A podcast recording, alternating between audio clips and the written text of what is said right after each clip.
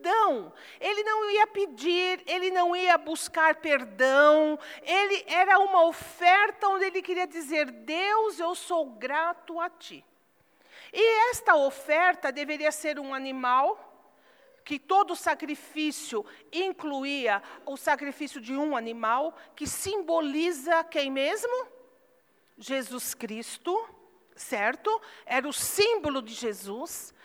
Mas a oferta por gratidão, ela tinha que ser acompanhada de alguns outros elementos. A Bíblia fala aqui que deveria, é, é, junto com esta oferta, bolos sem fermento e assados, algumas coisas que eram do uso daquele povo, da mesa daquele povo, só que tinha uma diferença: tinha que ser tudo preparado com a melhor farinha a melhor. Eles eram um povo agrícola, né? Eles colhiam as coisas e eles separavam, eh, sabia muito bem qual era a flor da farinha, a primeira ou não sei qual farinha que era melhor. Era essa e era tudo untado e besuntado com azeite. Nós sabemos que o óleo é, simboliza a bendita pessoa do Espírito Santo de Deus. Tudo que eles faziam tinha que ser do melhor azeite. Agora, o que era interessante, o animal, o sangue dele era aspergido, as vísceras, fígado, rins, toda a gordura do animal deveria ser queimada no, no altar de sacrifício. Os órgãos vitais do animal, a vida propriamente do animal, tinha que ser queimada em sacrifício ao Senhor, o sangue tinha que ser aspergido, espirrado, mas os alimentos, parte, eles pegavam um pouquinho só e, e colocava no altar, como símbolo de estar oferecendo a Deus.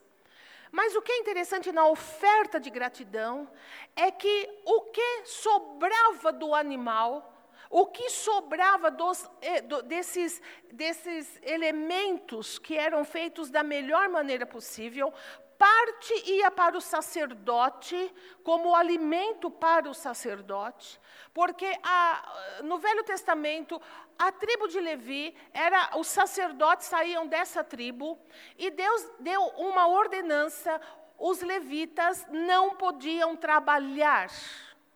Os levitas não tinham herança de terra. Eles iriam viver através do ministério que eles prestavam à tribo de Israel. Eles se alimentavam dos, dos sacrifícios. Parte disso, então, ia para, para eles.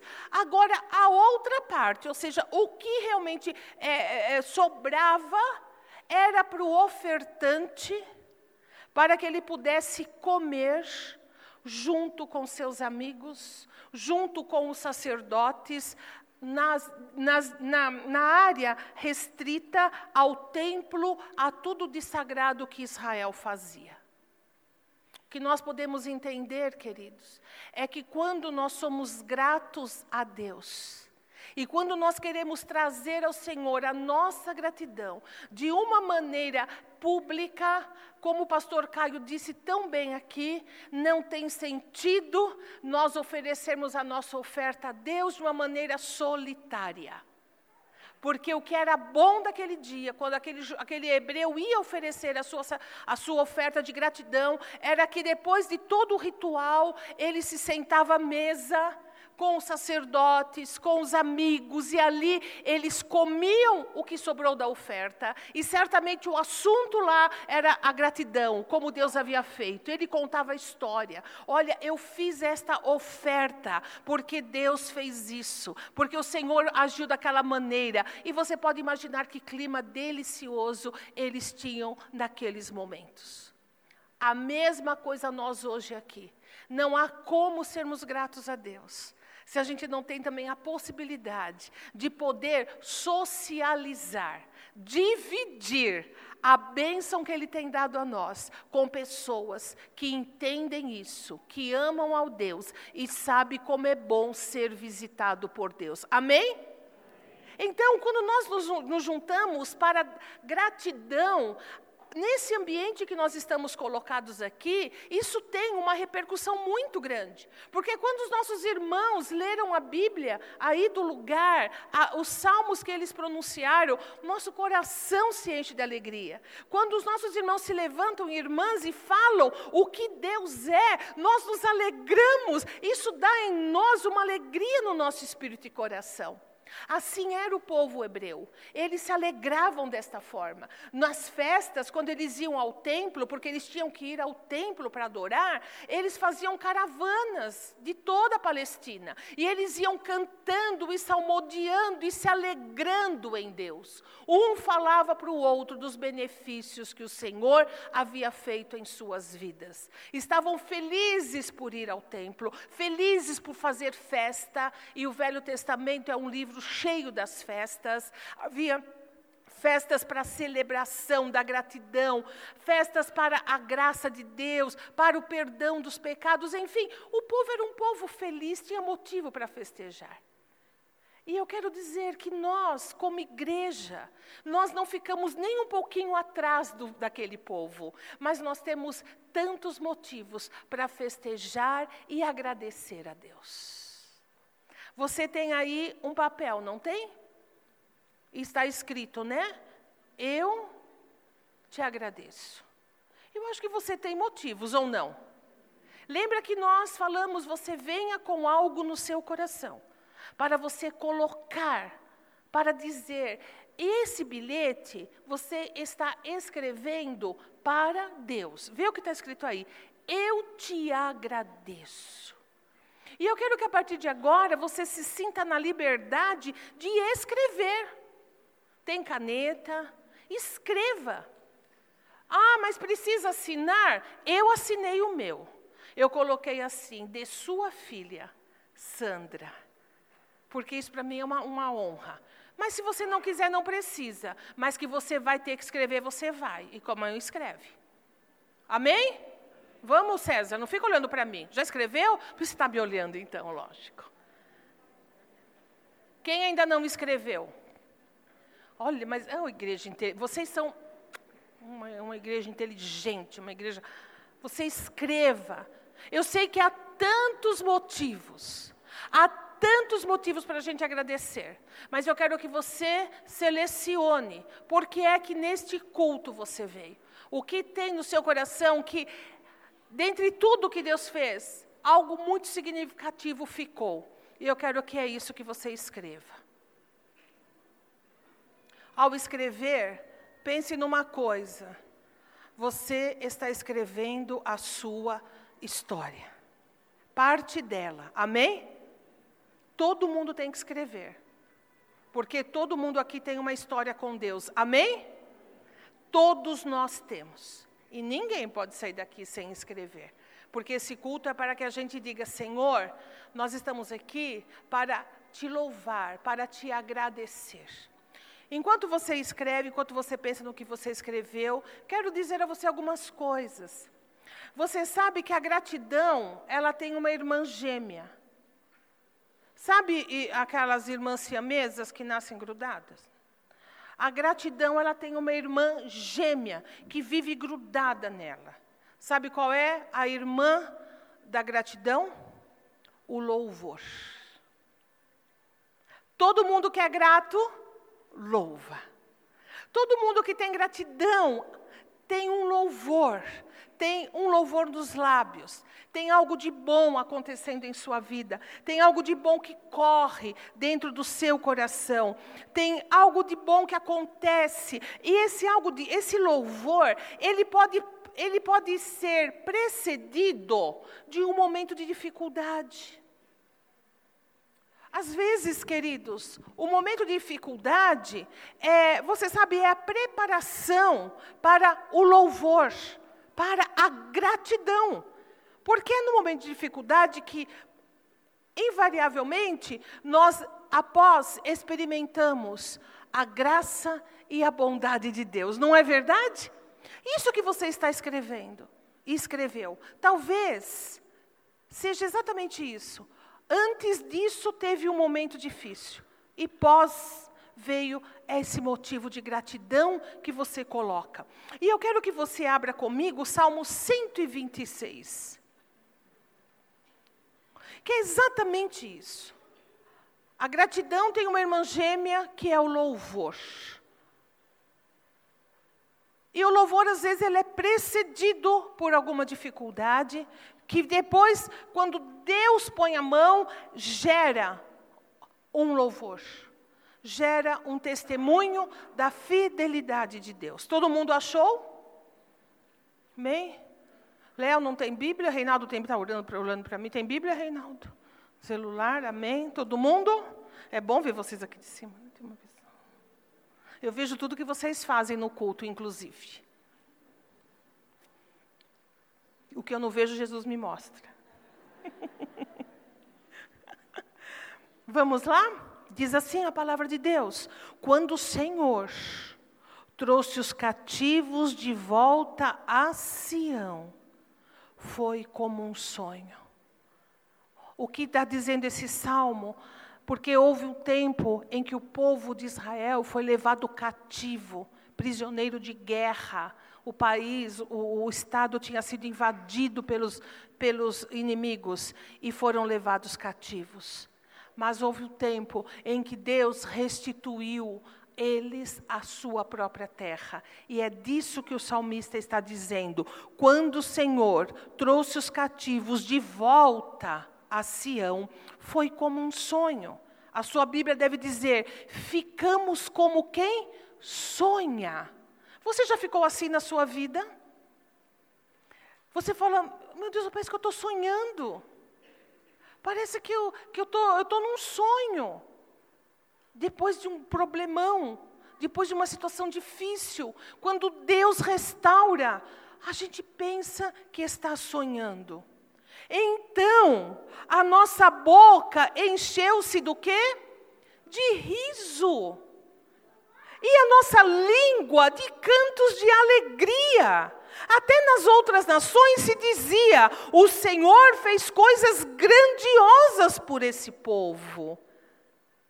A coisa foi tão grande lá que suscitou até uma fama. As nações olhavam ao redor e falavam: não, mas como, como, é que, como é que o Deus desse povo fez com que eles tornassem a terra deles? Isso não é comum, isso não é usual, isso não acontece, mas aconteceu com eles. Sim, Coisas grandiosas fez o Senhor por nós, por isso estamos alegres. Senhor, restaura-nos, assim como enches o leito dos ribeiros no deserto. Aqueles que semeiam com lágrimas, com cantos de alegria colherão. Aquele que sai chorando enquanto lança semente, voltará com cânticos de alegria, trazendo os seus feixes, a sua colheita.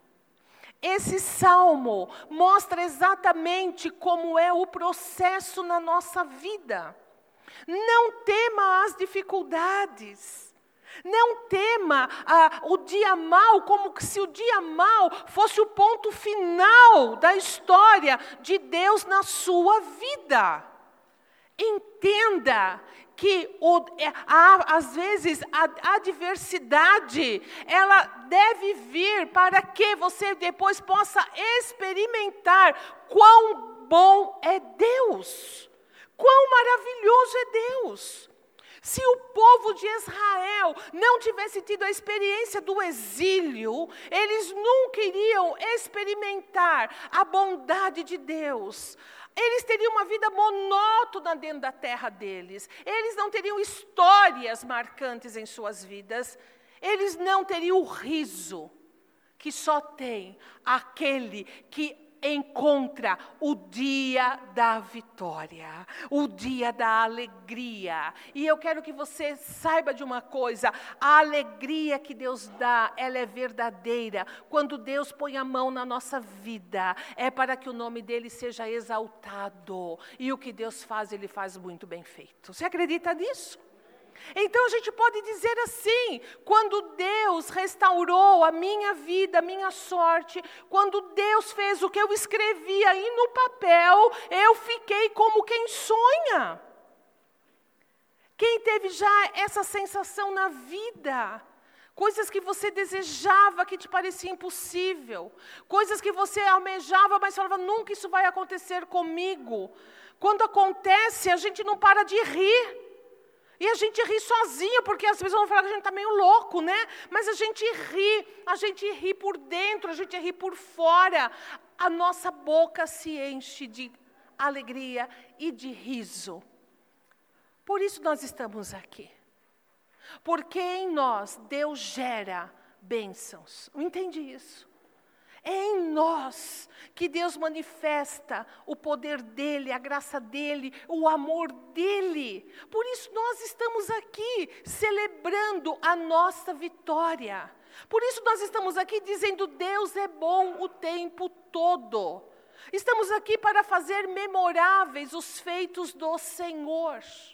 Queridos, igualzinho o povo de Israel. Não dá para a gente ficar com coisas guardadas no nosso peito, lá no nosso cantinho, porque a vida com Deus não é uma vida solitária, ela é uma vida em comunidade.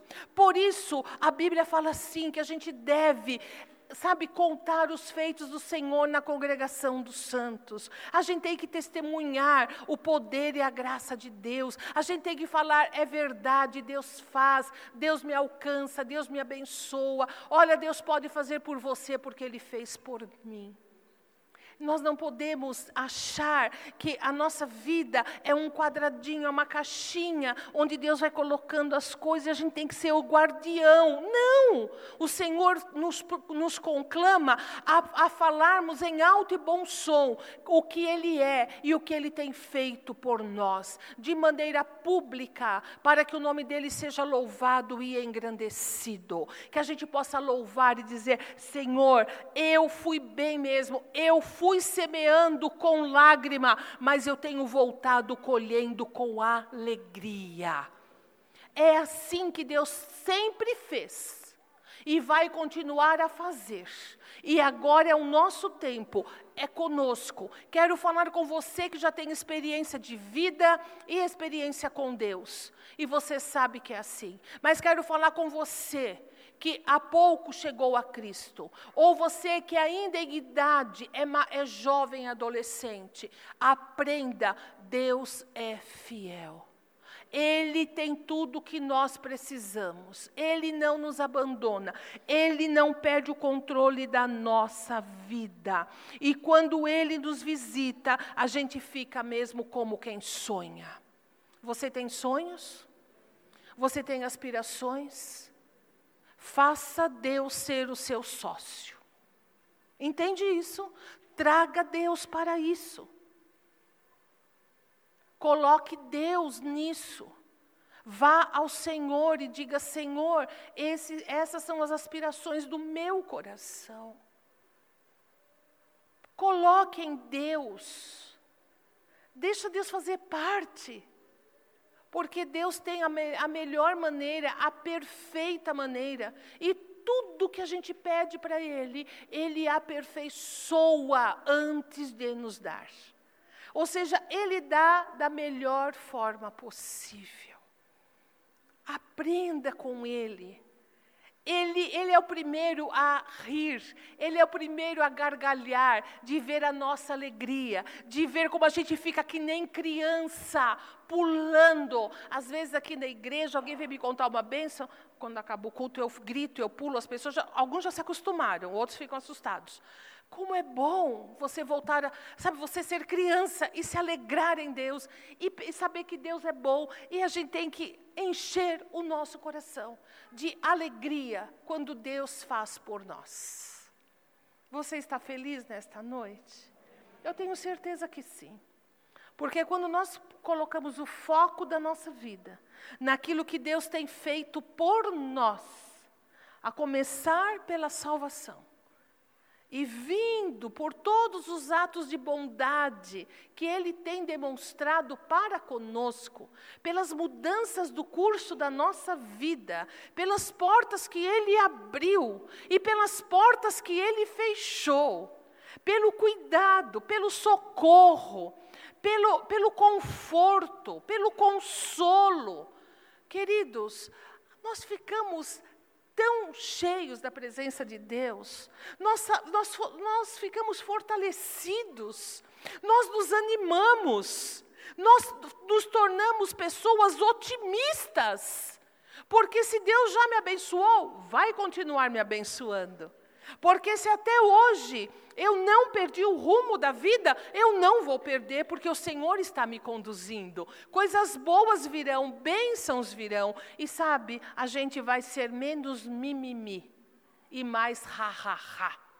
A gente vai se levantar de manhã e vai falar: Louvado seja o teu nome, Senhor vamos crer que Ele é conosco, de fato e de verdade, e nós vamos encher os céus de louvor e de gratidão, porque Deus é bom e Ele tem feito o melhor para mim e para você. Eu tenho certeza disso. Amém? Todo mundo escreveu? Agora eu quero que você pegue na sua mão